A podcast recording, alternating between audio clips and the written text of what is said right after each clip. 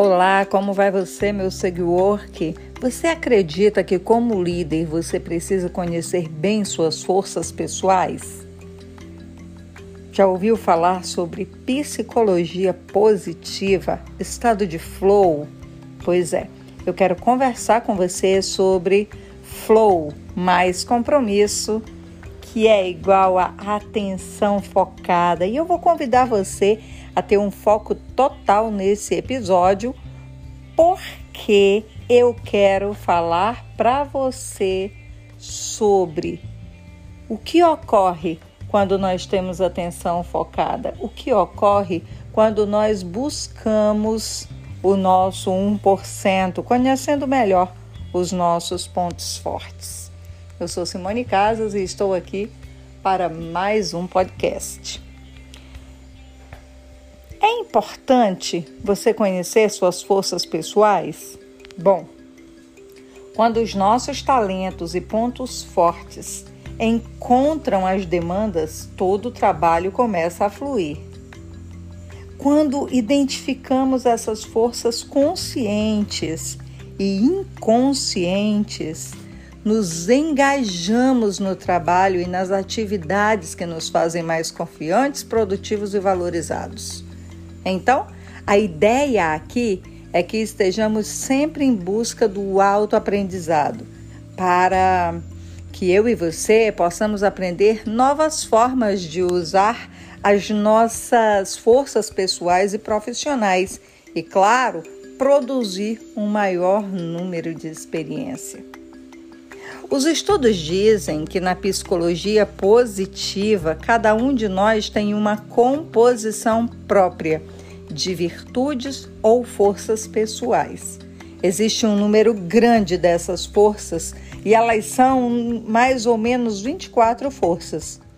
Mas nós só temos familiaridade e virtudes de 3 a 7 tipos dessas forças.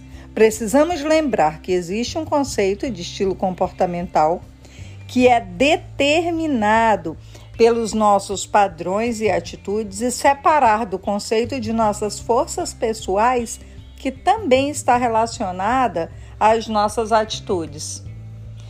E como é que isso ocorre? Bom, nós vivemos o tempo inteiro em um ciclo de cobranças e exigências, com um exagero na competitividade no capitalismo, o que muitas vezes nos fazem esquecer de quem realmente nós somos. E eu posso afirmar que muitos de nós só lembra das forças que tem quando de fato é testado. E aí eu te convido a lembrar de uma ferramenta incrível chamada Janela de Johari. Essa ferramenta, ela faz ter e saber certeza de como eu me relaciono, como eu interajo com o outro, como é bom dar e receber feedback. Essa é uma ferramenta que foi criada por jo Joseph Luft e Harrington Ingham no ano de 1955. Olha só, e até hoje é sucesso. A janela de Jahari, ela tem a representação gráfica super bacana. São quatro quadrantes que nós chamamos de zona aberta, oculta, cega e desconhecida. E eu sugiro que você é, se proponha a conhecer um pouco mais sobre essa aberta, sobre esta janela. Corre lá no Google e se intere mais a respeito da janela de Johari porque a janela de Johari, ela fala que na tua zona aberta, você e o outro conhecem e sabem o que estão vendo a teu respeito. Na zona, é, na zona cega, ali na zona cega, os outros conhecem e você não conhece bem sobre você. Na zona oculta, é conhecido por você e não é conhecido pelos outros. Eu chamo de zona dos segredos. E existe a zona desconhecida, que nem você conhece nem os outros conhecem. E aí, se você ler um pouco mais sobre isso, você vai saber como movimentar esses quadrantes dessa janela e se conhecer um pouco melhor vai te fazer muito bem, eu tenho certeza.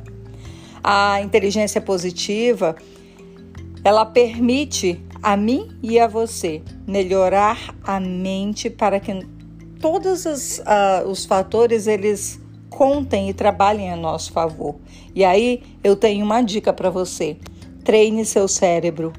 E treinar o cérebro não é tão diferente que treinar os músculos na academia.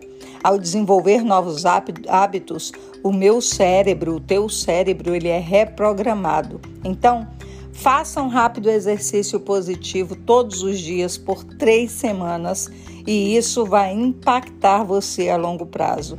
Seja positivo, seja inteligente.